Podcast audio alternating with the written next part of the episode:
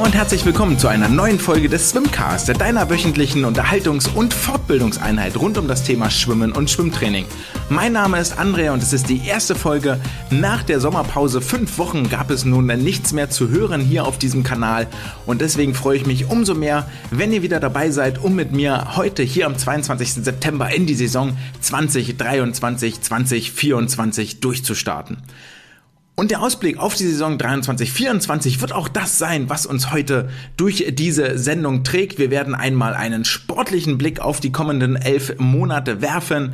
Dann werden wir mal gucken, was gibt's so Neues im Swimcast. Da wird sich das ein oder andere bewegen und tun. Und wir werden wieder verstärkt die Wissenschaft der Woche mit in den Fokus nehmen.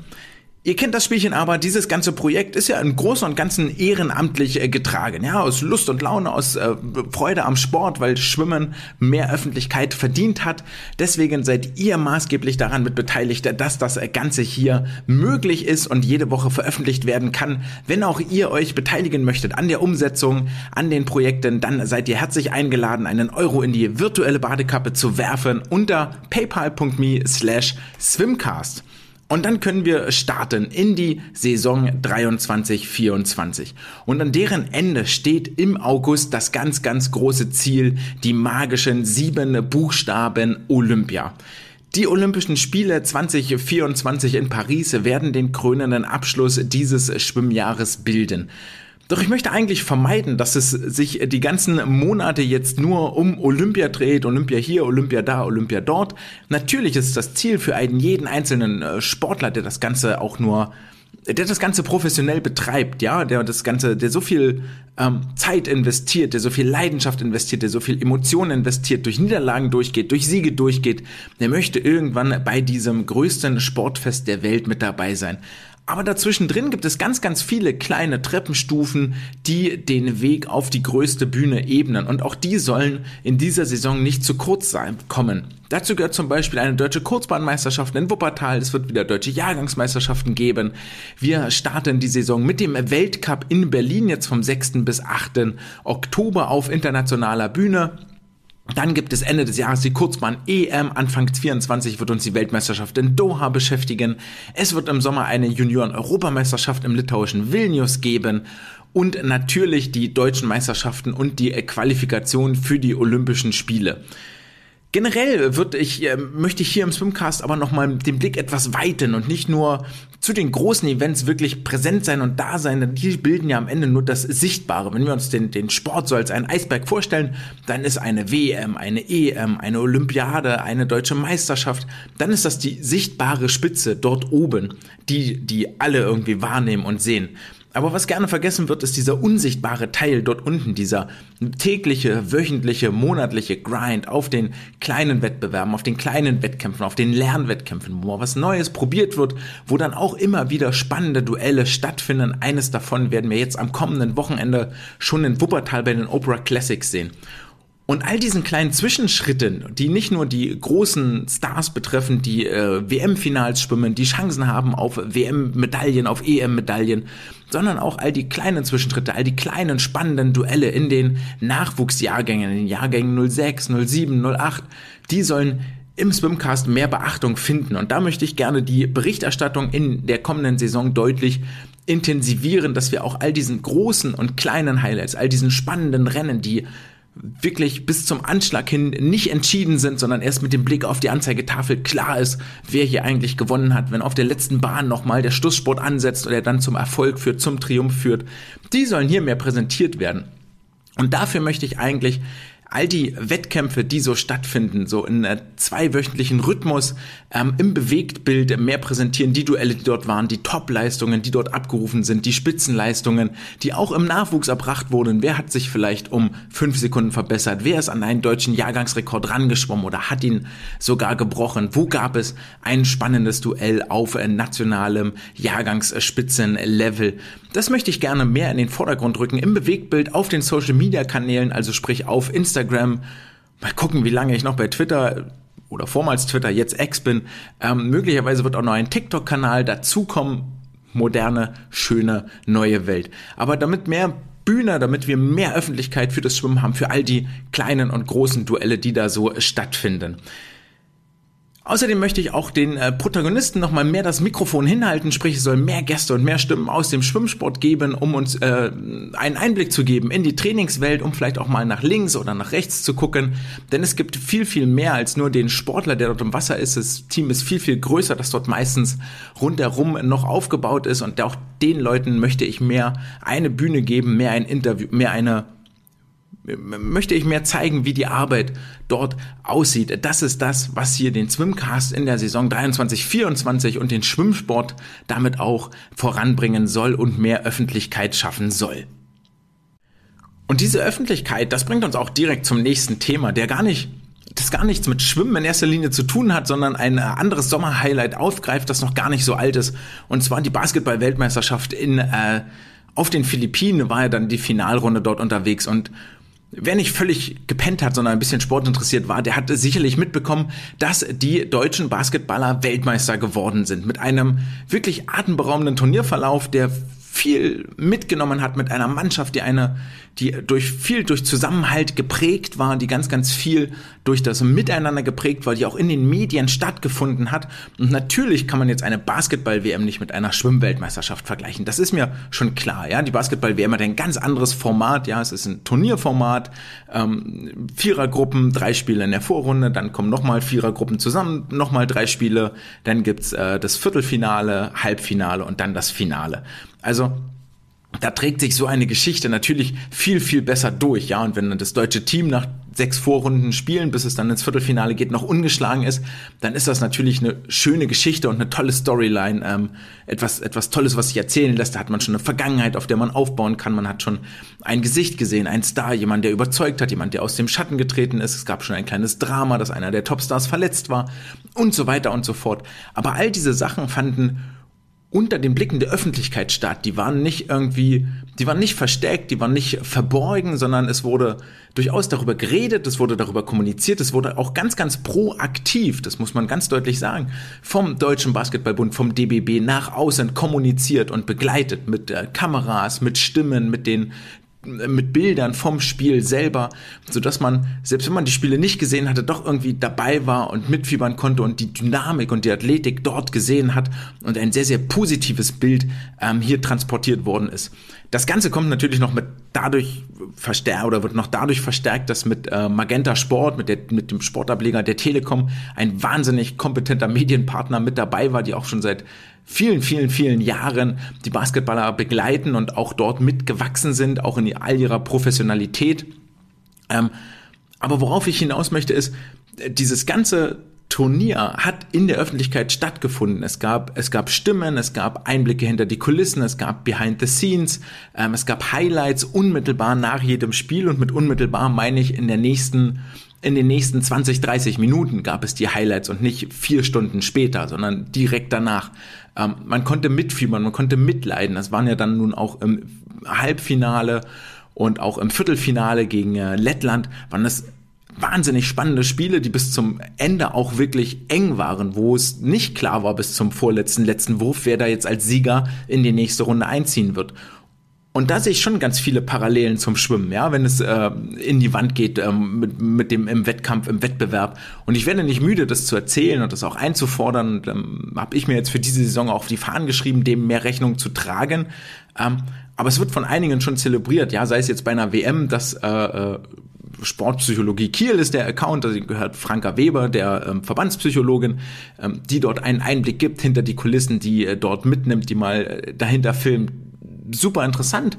Ist nicht, also ist nicht wahnsinnig aufwendig, aber es macht die Sportler nahbar, es macht klar, was dort passiert und was los ist. Ähm, es sind andere Vereine, zum Beispiel der SG Neukölln, die dann die Wettkampfrennen auch ähm, abfilmt und dann nochmal online stellt mit einem Zeitraffer. Das ist ganz nett gemacht, so, das ist ähm, handhabbar und snackable, das kann man mal eben so konsumieren und weiß dann auch das Ergebnis und weiß, wie das Rennen gelaufen ist.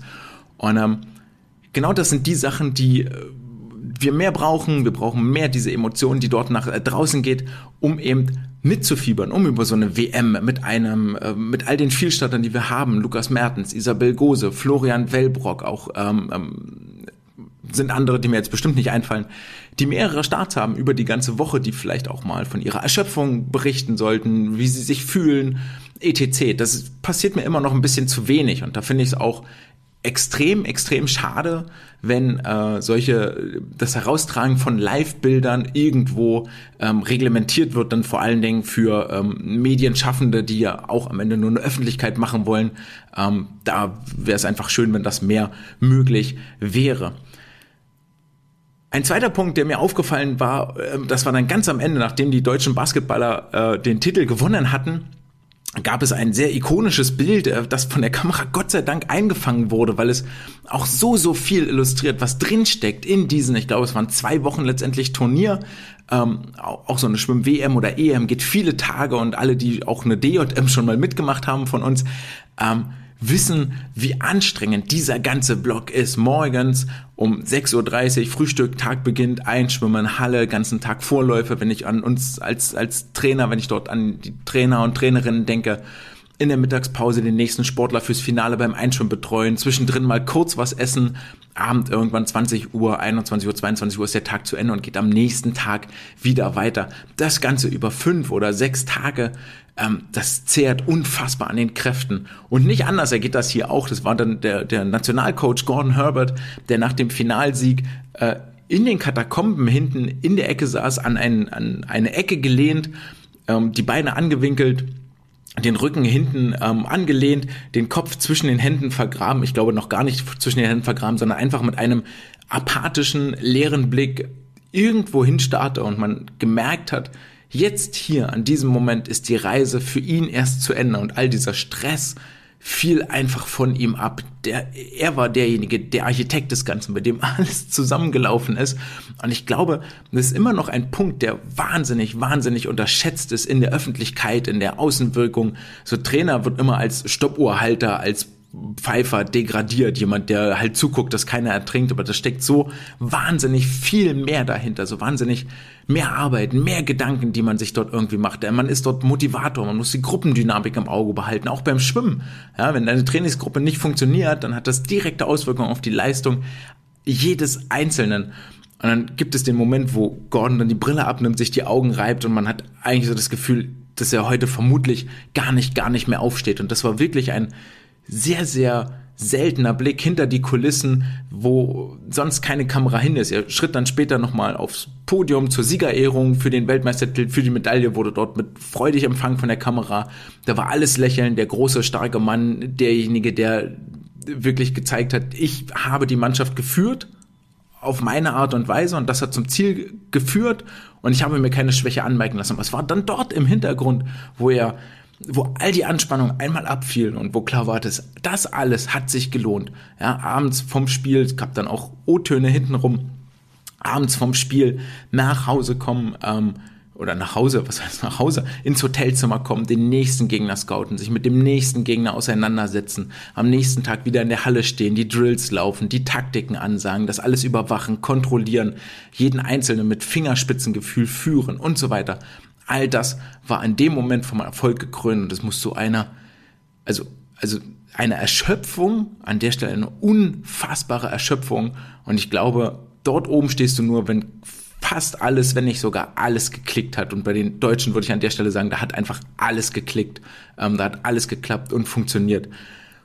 Und dieses Bild, was dort transportiert wurde von der Mannschaft, von der Dynamik, ähm, steht im absolut krassen Vergleich zu dem, was ähm, bei Amazon Prime in der Doku bei All or Nothing zu sehen war, von wo die ähm, Fußballer bei ihrer Weltmeisterschaft in Katar, glaube ich, war es, begleitet wurden. Es war eine absolute, also absolute Katastrophe in, in vielerlei Hinsicht. Ähm, auch, also guckt euch das mal eine Folge an oder zwei Folgen, kann auch alle gucken, aber es ist einfach nur sehenden Auges in einen Unfall reinlaufen. Also wer nicht ganz blind ist, erkennt nach der ersten Folge, nach 20 Minuten weiß er genau, okay, und deshalb hat es nicht funktioniert. Völlig klar.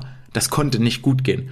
Ganz im Gegensatz dazu war das dort bei den Basketballern, wo ein ganz anderes Mannschaftsgefühl schon da war, Mannschaftsgefüge schon da war, ähm, das dann dort zu sehen war.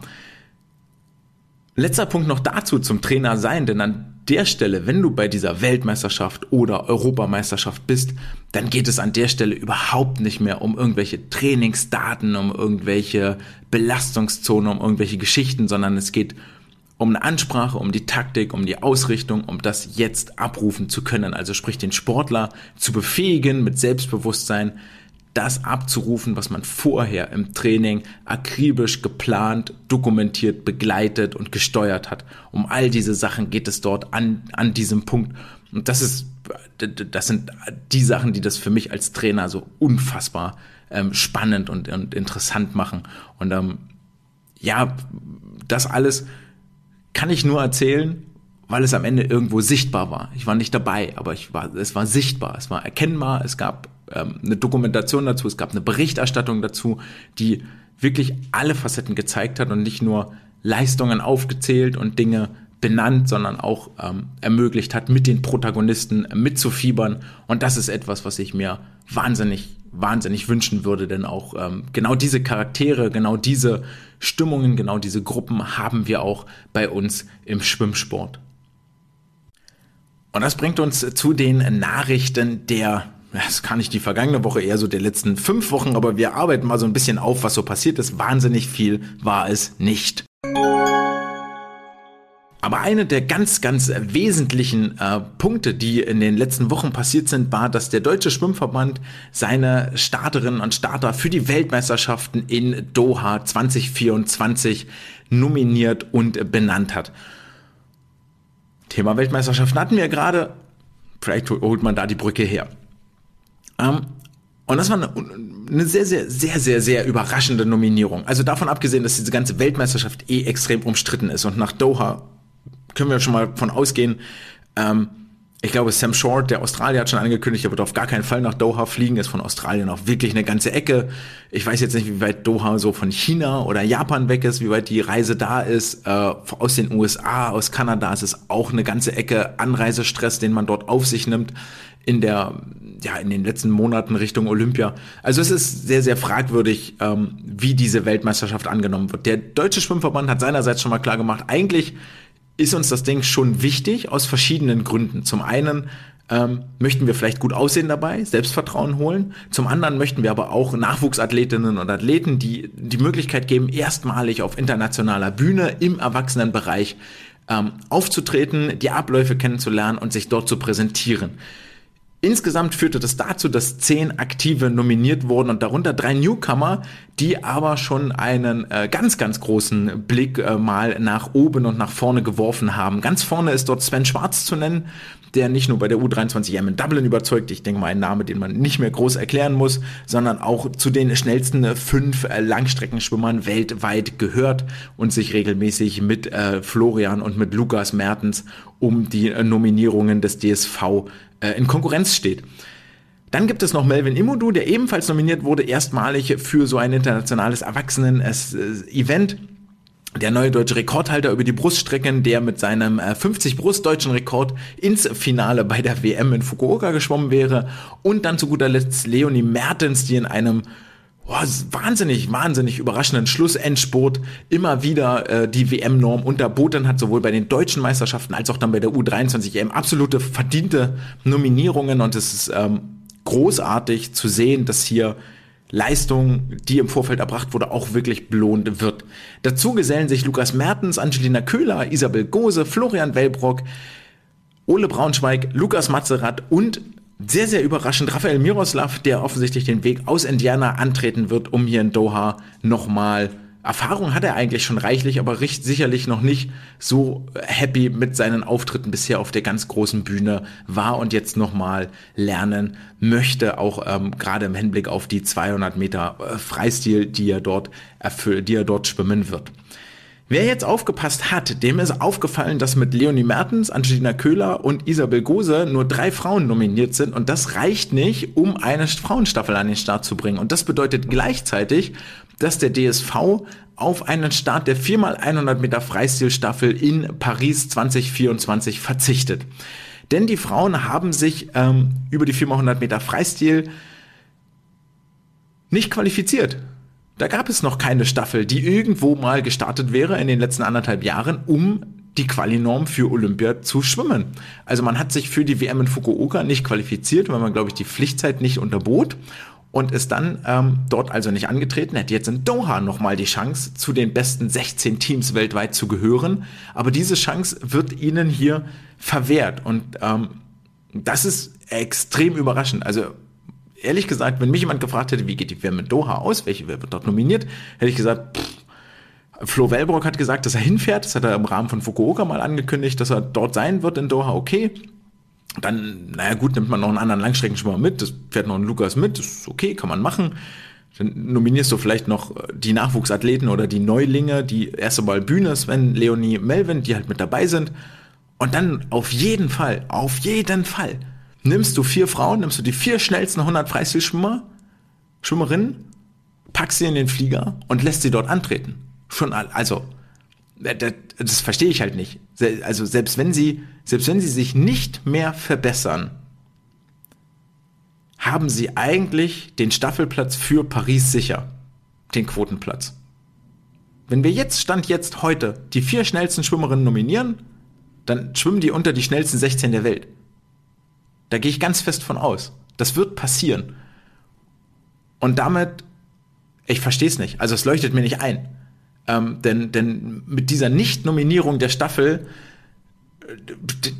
demotivierst du ähm, nicht nur vier Sportlerinnen, sondern vermutlich eher so zehn oder elf.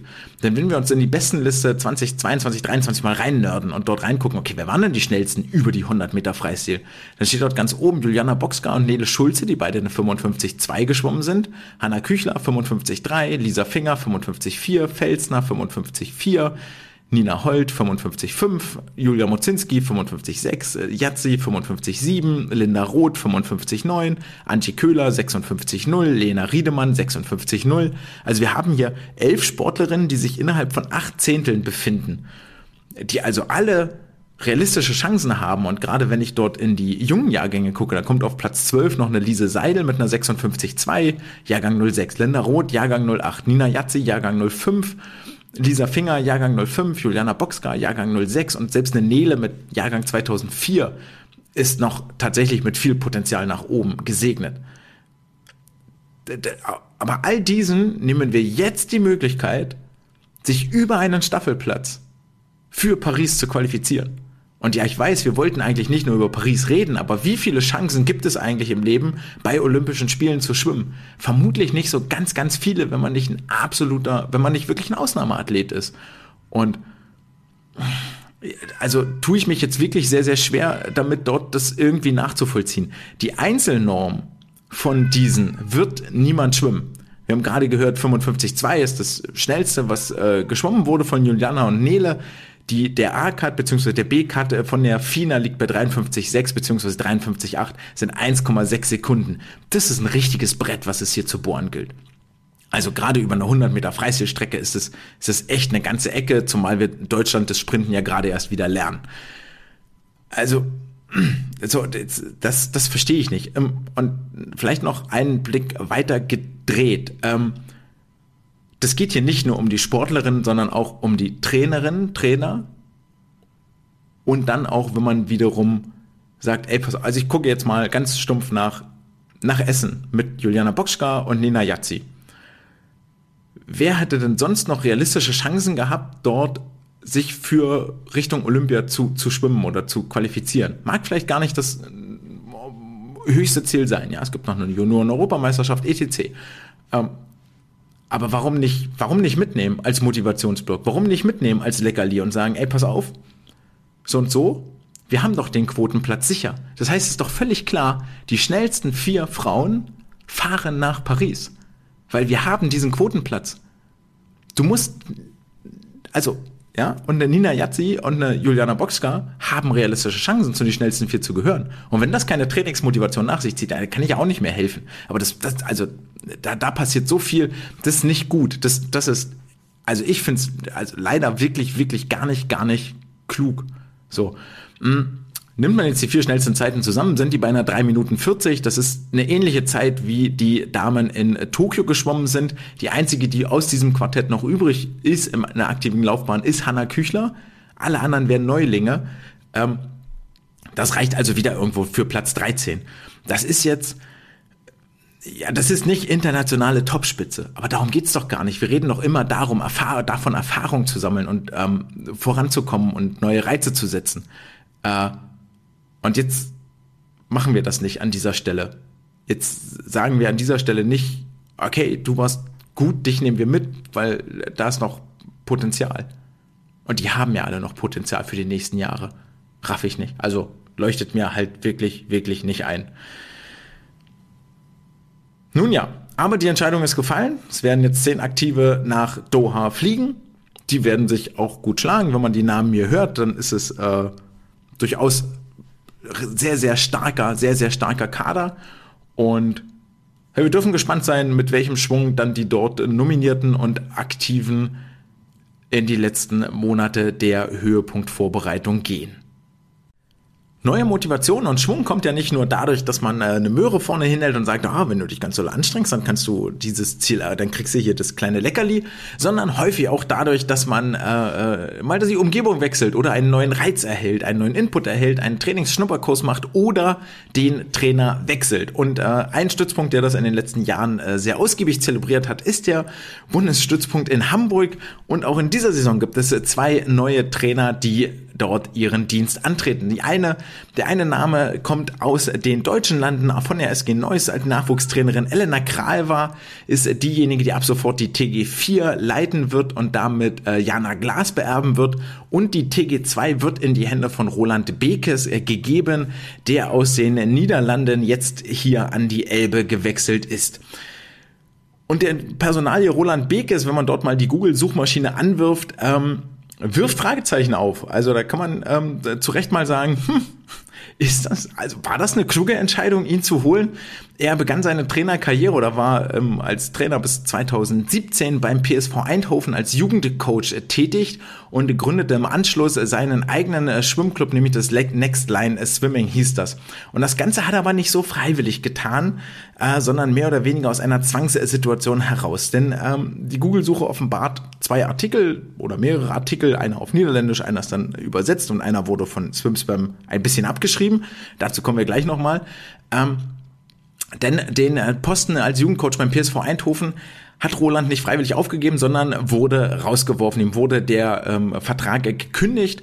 Grund war hierfür äh, die Gabe von Koffeintabletten an U18-Athleten, also an minderjährige Athleten. Und bevor wir jetzt das Thema ganz weiter ausrollen, ähm, ganz, ganz wichtig möchte ich an der Stelle festhalten, diese Gabe von Koffeintabletten ist kein Dopingverstoß. Es ist nichts Illegales an dieser Stelle passiert. Das ist wichtig, das möchte ich ganz deutlich betonen. Es ist nichts Illegales passiert. Ähm, Koffeintabletten stehen nicht auf der verbotenen Liste. Es ist nicht verboten, dass Jugendliche die einnehmen. Das ist, das ist alles, alles im rechtlich sicheren Rahmen das, was hier passiert ist und dann zum, Vor zum äh, Rauswurf geführt hat, ähm, bestätigte nämlich der Vorsitzende der Schwimmabteilung des PSV Eindhoven, Martin Telei, in einem Kommentar beim SwimSwim-Artikel, der da sagte, ey, das war einfach ein Verstoß gegen die Clubrichtlinien und ein Bruch des Vertrauensverhältnisses, das hier stattgefunden hat. So, es war ganz klar, dass wir keine Nahrungsergänzungsmittel, keine Pillen oder ähnliches an Minderjährige rausgeben und gegen diesen Vereinskodex hat Roland verstoßen. Ähm, und das führte dann zu seinem Rauswurf an der Stelle. Also durchaus bisschen kontrovers. Ähm, Roland ist 33 Jahre alt. Vor, geschehen ist der Vorfall vor sechs Jahren, also als er dann ähm, 27 war. Ähm, also ein bisschen vorher passiert. Das ist echt eine Weile her. So, ist sechs Jahre her. Da kann man auch berechtigterweise sagen, es war ein das war nichts Strafbares, was passiert ist. Es war vielleicht auch wohl überlegt. Ich kenne die Motivation nicht. Ähm, Im Zweifel für den Angeklagten möchte ich da immer sagen. Aber es ist, ähm, man, man möchte ihm dort durchaus sagen, dass er sechs Jahre Zeit hatte, sich hier ähm, Gedanken zu machen, ähm, auch sein Verhalten zu reflektieren und seine Schwimmkarriere fortzusetzen. Hat dann ja seinen eigenen Schwimmclub gegründet, Next Line Swimming, ähm, und hat jetzt die letzte, das letzte halbe Jahr ähm, am Stützpunkt an Eindhoven als Assistent des Cheftrainers gearbeitet. Ich denke mal auch, dass es so ein bisschen wie in, in Hamburg oder an anderen Stützpunkten in Heidelberg, in äh, Berlin, dass es ähm, der Stützpunkt in Eindhoven ist, aber nicht dem PSV Eindhoven gehört. Ähm, ja, Also das letzte halbe Jahr in Eindhoven als Assistent gearbeitet, hat seine Karriere im Schwimmen also fortgesetzt und überzeugte wohl durch fachlich sehr, sehr hohes Niveau hier bei der, bei der Bewerbung. Und jetzt werden wir sehen, was dort noch so passiert. Aber, naja, da ist die Gerüchteküche erstmal ein bisschen am Köcheln und ich sag mal, ist jetzt nicht, äh, nicht unbedingt das, was man eine, eine ruhige Neuverpflichtung nennt, sondern äh, jemand mit Historie, dem aber naja, nichts Illegales äh, zur Last gelegt wurde, aber Compliance-Verstöße kann sich jetzt jeder selber überlegen, wie das so ist. Dann gab es noch eine Vollversammlung des Europäischen Schwimmverbandes, der LEN, der Ligue Européenne Natation, wie es früher einmal hieß auf Französisch. Und hier die wichtigste Nachricht vielleicht, die LEN hat sich umbenannt und heißt ab sofort European Aquatics. Genau, so wie die FINA nicht mehr FINA heißt, sondern World Aquatics, gibt es jetzt European Aquatics. Das kam ein bisschen überraschend, da war vorher tatsächlich nicht viel von zu hören ähm, oder mitzubekommen. Von mir aus sollen sie machen, aber ab sofort halt nicht mehr LEN und dann heißt das Ganze European Aquatics. Gibt ein neues Logo, gibt ein neues Design, haben ein paar Werbefirmen Geld verdient. Auch schön für das, äh, ja, für die Wirtschaft, in wessen Land auch immer die dann steht. Zu guter Letzt Sportlerwechsel, die in der Saisonpause stattgefunden haben, in der Sommerpause. Und ähm, eine, einen Stützpunkt gibt es, der geht da mal relativ offensiv damit um und stellt die Neumitglieder in den Gruppen auch vor. Das ist in Heidelberg die Trainingsgruppe von Uda Brandl, die da ihre fünf Neuzugänge vorgestellt hat. Und ich denke mal sicherlich der bekannteste Name oder der ähm, aufregendste Name, der da jetzt in Heidelberg im Wasser rumschwimmt, ist Hanna Schneider, die in den letzten zwei, drei Jahren das äh, Brusttrippel bei den DJM gewinnen konnte und jetzt auch erstmalig bei den AOF-Meisterschaften international die DSV-Farben vertreten hat, kommt jetzt aus dem äh, Hofheimer Regionalbecken an den Bundesstützpunkt in Heidelberg. Da sind also vielleicht noch so ein paar Fortschritte in den nächsten Jahren zu erwarten. Zumindest wurden die Weichen in der Karriereplanung in die entsprechende Richtung gestellt. Und dann gibt es aus Neckarsulm einen Abgang, nämlich zur SG Ruhr ist Nadja Zubels gewechselt. Ähm, das ist vor allen Dingen deshalb interessant, weil jetzt äh, Bente Fischer dort als äh, Brustschwimmerin keine Trainingspartnerin mehr hatte, sondern ähm, mehr oder weniger gerade, glaube ich, fast äh, ganz alleine dort im Trainingsbecken ist. Ähm, sagte mir noch bei den deutschen Meisterschaften, dass sie eigentlich sehr, sehr glücklich ist, gerade in, in Neckarsulm und auch mit dem neuen Coach sehr, sehr gut klarkommt. Vielleicht ist das die Lösung, die für sie funktioniert. Es sind ja nicht alle so, dass sie eine ganz große Trainingsgruppe und den ständigen Wettbewerb im Training brauchen. Ein David Popovic ist da unter anderem auch ein Beispiel. Ähm, wir werden sehen, wie es dort dann weitergehen wird. Hier geht's jetzt erstmal weiter mit der Wissenschaft der Woche. Und die Wissenschaft der, der Woche trägt einen ganz wundervollen Titel. Natürlich mal wieder holt eure Englischwörterbuch heraus, denn es schimpft sich Relationship between Respiratory Systems Parameters and Result in Swimming. Das Ganze wurde veröffentlicht im Lazy Journal of Sport Science 2022 von einer Forschergruppe aus Lettland oder Litauen müsste das sein. Eins von beiden, jetzt gerade egal. Äh, Jakubowski, Sousa und Solovjova sind hier die Namen, die dort eine Rolle spielen. Worum geht es? Was haben sich die Forschenden hier bei ihren Untersuchungen eigentlich gedacht? Es gibt so ein schönes äh, Sprichwort. Ähm, das heißt sinngemäß, äh, wenn du Laufen schwierig findest, dann versuch es mal zu machen, während du die Luft anhältst. Das Ganze beschreibt so ungefähr das, was beim Schwimmen passiert. Ja, wir machen einen Ausdauersport, der ziemlich anstrengend ist, weil er ungefähr alle Muskeln im Körper beschäftigt, die es so gibt. Und dabei dürfen wir nicht atmen. Hurra, richtig gut, richtig toll. Auf welche Art und Weise möchtest du sterben? Das ist schon mal ein guter Anfang auf jeden Fall. Und das Schwimmen ist dann einfach in vielerlei Hinsicht einzigartig. Ja, wir befinden uns zum einen nicht mehr aufrecht, wie beim Laufen oder Fahrradfahren oder bei allen anderen Sportarten, sondern wir liegen horizontal. Dann noch zusätzlich äh, packen wir uns ins Wasser, was dazu führt, dass auf den Körper ein äußerer Druck wirkt, nämlich ein Wasserdruck. Ein gewisses Gewicht liegt hier auf der Brust, auf der Atemmuskulatur, gegen das wir arbeiten müssen, gegen das wir ähm, anatmen müssen. Und äh, diese beiden Faktoren, dass zum einen das Atemsystem nicht für die horizontale wirklich designt ist, ähm, sondern für die vertikale und dass wir gegen den Wasserdruck anatmen müssen. Das merkt man, also na gut, merkt man jetzt nicht, wenn man unter Wasser geht, aber wenn man ähm, tief unter Wasser taucht, dann steigt ja auch der Wasserdruck und dann werden so Gefäße und alles zusammengedrückt. Das ist auch das, was an der Oberfläche passiert. Und wenn wir den Brustkorb weiten beim Einatmen, müssen wir Wasser wegschieben. Wenn wir ausatmen, dann drückt das Wasser dagegen und es fällt uns vielleicht sogar etwas leichter. In der Summe führen aber diese Bedingungen dazu, dass Schwimmer eine überdurchschnittlich starke Atemmuskulatur haben. Und ich erinnere mich da gerne an meine leistungssportliche Karriere. Und wenn ich dann mit, äh, müsste jetzt lügen, irgendwie so 10 bis 12, also mit 10 bis 12 beim Arzt saß und dann mal Lungentest gemacht, dann kriegte man so eine Klammer auf die Nase, so ein Röhrchen in den Mund und dann hat man in eine Maschine geatmet und dann hieß es immer zuallererst, ja, setz dich einfach hin und atme mal ganz ruhig. Dann habe ich ganz ruhig geatmet und irgendwann nach 20, 30 Sekunden, das wusste ich dann beim dritten, vierten Test, kam dann nochmal die Aufforderung, mach mal ein bisschen doller, das Gerät merkt nicht, dass hier jemand dran steckt. Weil einfach der Atemdruck so niedrig war, die Lunge so groß, so, ja, so. Und dann sollte, ich kam dort den zweiten Test, dass man ganz tief Luft holen sollte und dann ganz kräftig und schnell ausatmen sollte. So wie ja, wie man halt kann, so kräftig und schnell wie möglich. Und auch das habe ich gemacht und habe dann dort regelmäßig die Skala gesprengt. Dann war man da irgendwo raus aus dem äh, Messbereich und na gut, dann war schon erstmal klar, mit der Lunge hat der Junge kein Problem. Ähm, das Ganze hat natürlich noch einen zweiten positiven Effekt, nicht nur, dass man gegen den Außendruck atmen kann, gegen den Wasserdruck atmen kann, sondern es ist auch ein hohes Lungenvolumen, das da irgendwo vorherrscht, ähm, was den Gasaustausch erleichtert ja, also es kann viel Sauerstoff aufgenommen werden, es kann viel CO2 abgeatmet werden und damit wird das Bereitstellen von Energie im Körper überhaupt erst effizient und effektiv. Im Wesentlichen unterscheidet man als Biologe von der, zwischen der inneren und der äußeren Atmung. Die innere Atmung findet zwischen den Blutgefäßen und den Muskelzellen statt und die äußere Atmung zwischen den Alveolen in der Lunge und der Atemluft.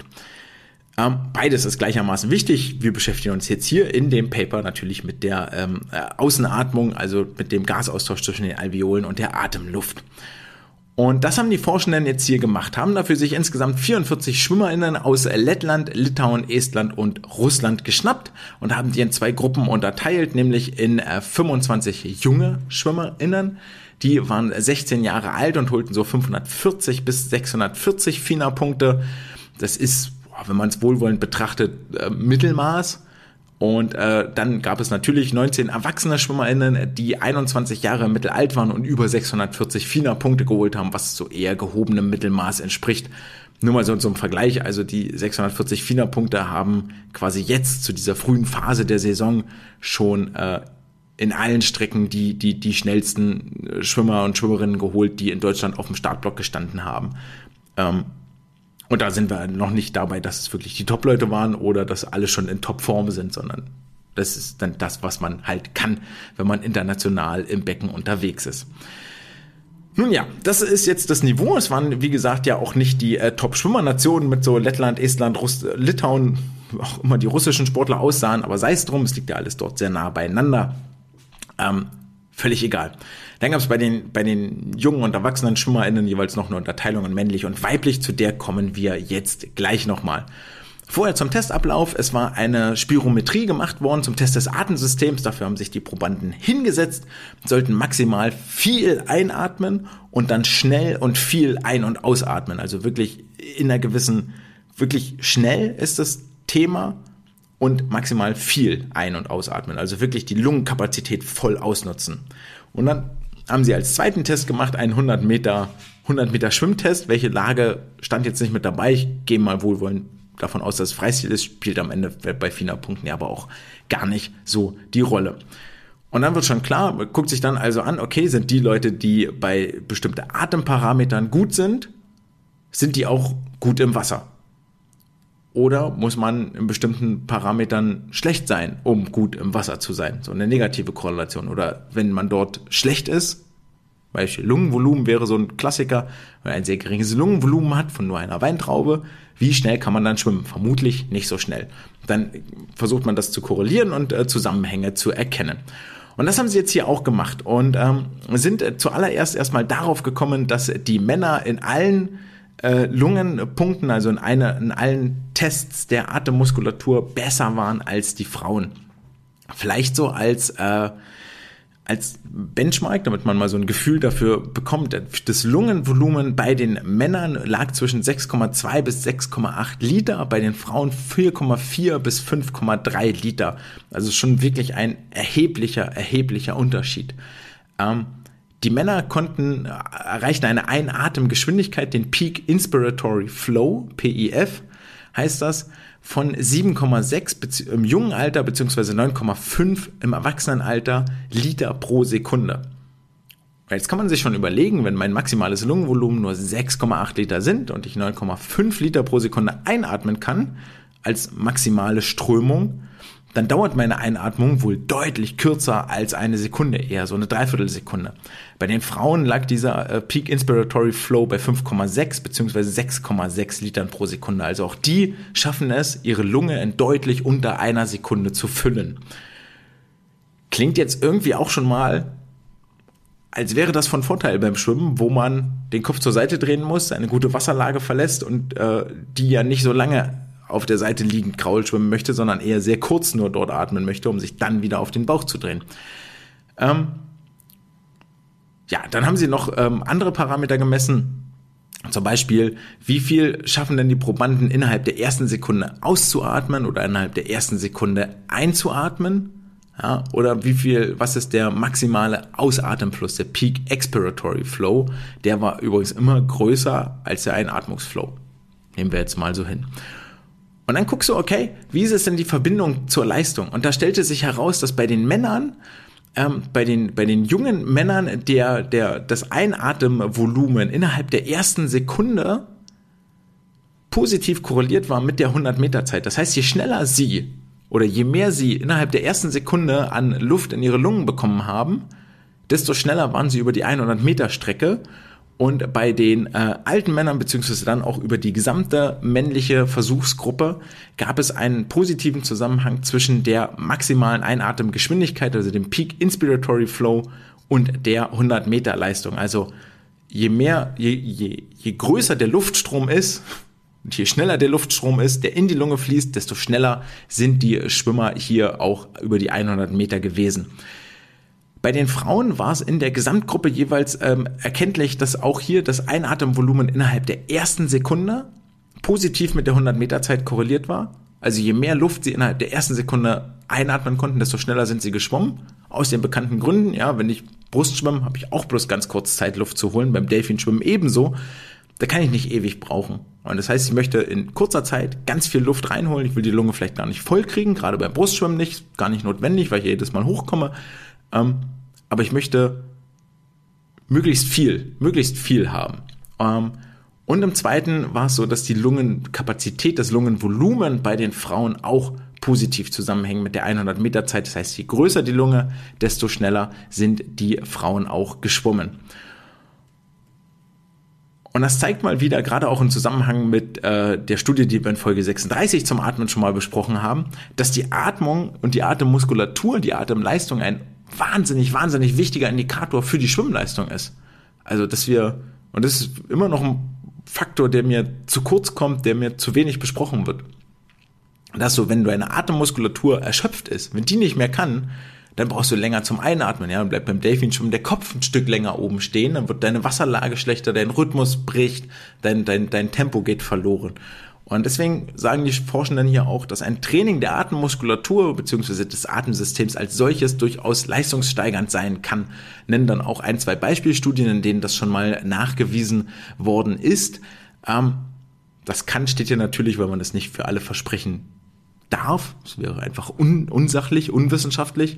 Ähm, aber es ist wohl davon auszugehen, dass ein Training der Atemmuskulatur die Schwimmleistung positiv beeinflusst für mich eigentlich auch einer der Sachen mit, wo ich sage, ey, Yoga ist total super und total gut, aber Yoga macht auch ganz viele Sachen mit der Atmung, ja, Bewegung und Atmung miteinander koppeln. Man konzentriert sich nochmal mehr drauf, wann atme ich ein, wann atme ich aus und solche Geschichten. Ist etwas, was da mehr mit angesprochen wird, was ich auch ziemlich, ähm, ziemlich spannend finde und auch mit einem Benefit, der damit zum Beispiel einhergeht, gar nicht so sehr, weil es äh, weil es jetzt die Athletik oder die, die Kraft, sagen wir so, die Kraft um ein Vielfaches verbessert. Athletik vielleicht auch, weil man beweglicher wird, aber die Kraft so viel mehr verbessert. Also die Atmung immer noch als unterschätzter Leistungsfaktor hier wieder vorgehoben. Ja, je mehr Luft, je schneller ich einatmen kann, desto besser ist es für meine Schwimmleistung und je mehr ich einatme, desto besser ist das natürlich auch. Habt ihr also ein bisschen was für den äh, kommenden Trainingswochen mitbekommen? Dass es nicht nur darum geht, Luft anzuhalten und mit möglichst wenig Sauerstoff auszukommen, das was ja gerne gemacht wird, ne, mal eine Bahn ohne Atmung, sondern dass es auch mit darum geht, äh, wie kommt denn die Luft dann wieder in meinen Körper? Hauptsache schnell. Und wie das bei den Besten so aussieht, da haben wir am Wochenende die Möglichkeit, das zu beobachten und sind damit beim Wettkampfausblick angekommen. Denn in Wuppertal finden die Swim Opera Classics äh, statt, wo sich vor allen Dingen die männliche Prominenz die Klinke in die Hand geben wird oder das äh, ja, der auf dem Startblock abwechseln wird. Ähm, es ist über die Bruststrecken, über die 50 und 100 Meter Brust äh, sehen wir das Duell von Lukas Mazerat gegen Melvin Imudu und dann auf den äh, ja, Verfolgerplätzen äh, wird noch Marco Koch mit im Wasser schwimmen. Über die 200 Meter Delfin schwimmt der Chet Leclos gegen Jano Beschnitt von der SG Ruhr. Über die 100 Meter Freistil gibt es das äh, Rematch von den deutschen Kurzbahnmeisterschaften. Der Lokalmatador Moritz Schaller wird auch gegen Chet Leclos antreten, der sowieso als Vielstarter hier bei dem Wettkampf in Erscheinung äh, tritt, gab es letztens auch einen Artikel, dass er ganz viel mit Krankheit äh, zu kämpfen hatte, weil er eh ein genetisch bedingt geschwächtes Immunsystem hat ähm, und sich jetzt hier auf die Olympiasaison nochmal voll konzentriert und wir werden sehen, wie fit er jetzt hier in Wuppertal sein wird. Über die Rückenstrecken es ist Christian Diener, der mal wieder am Start sein sollte und ähm, ja, also so in der Summe dann also ein ganz, ganz illustres äh, Starterfeld. Und wer sich jetzt gefragt hat, na, warte mal, da gibt's doch noch andere Namen, was denn so bei den Frauen los? Ja, bei den Frauen gibt es auch. Es wird eine Jessica Felsner, die sich über die äh, Sprintstrecken hier beweisen wird. Aber was ist denn zum Beispiel mit den äh, Graul-Frauen, die ich vorhin nannte? Juliana Boxka, Nina Sandrin-Yazzi oder eine Philipp Peschke, ein Simon Reinke.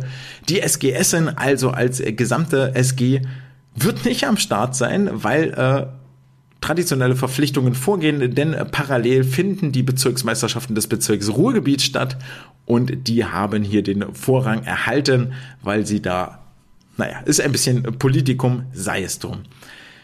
Und dann gibt es die ersten beiden Langbahn-Wettkämpfe. Ähm, achso, bei den Swim Classics ich hoffe, es gibt einen Livestream. Ich weiß es jetzt ehrlich gesagt nicht ganz genau. Ähm, wenn es einen gibt, dann werdet ihr das auch bei mir auf den äh, Social Media Kanälen finden. Dann wird das dort nochmal äh, stattfinden und gepostet sein.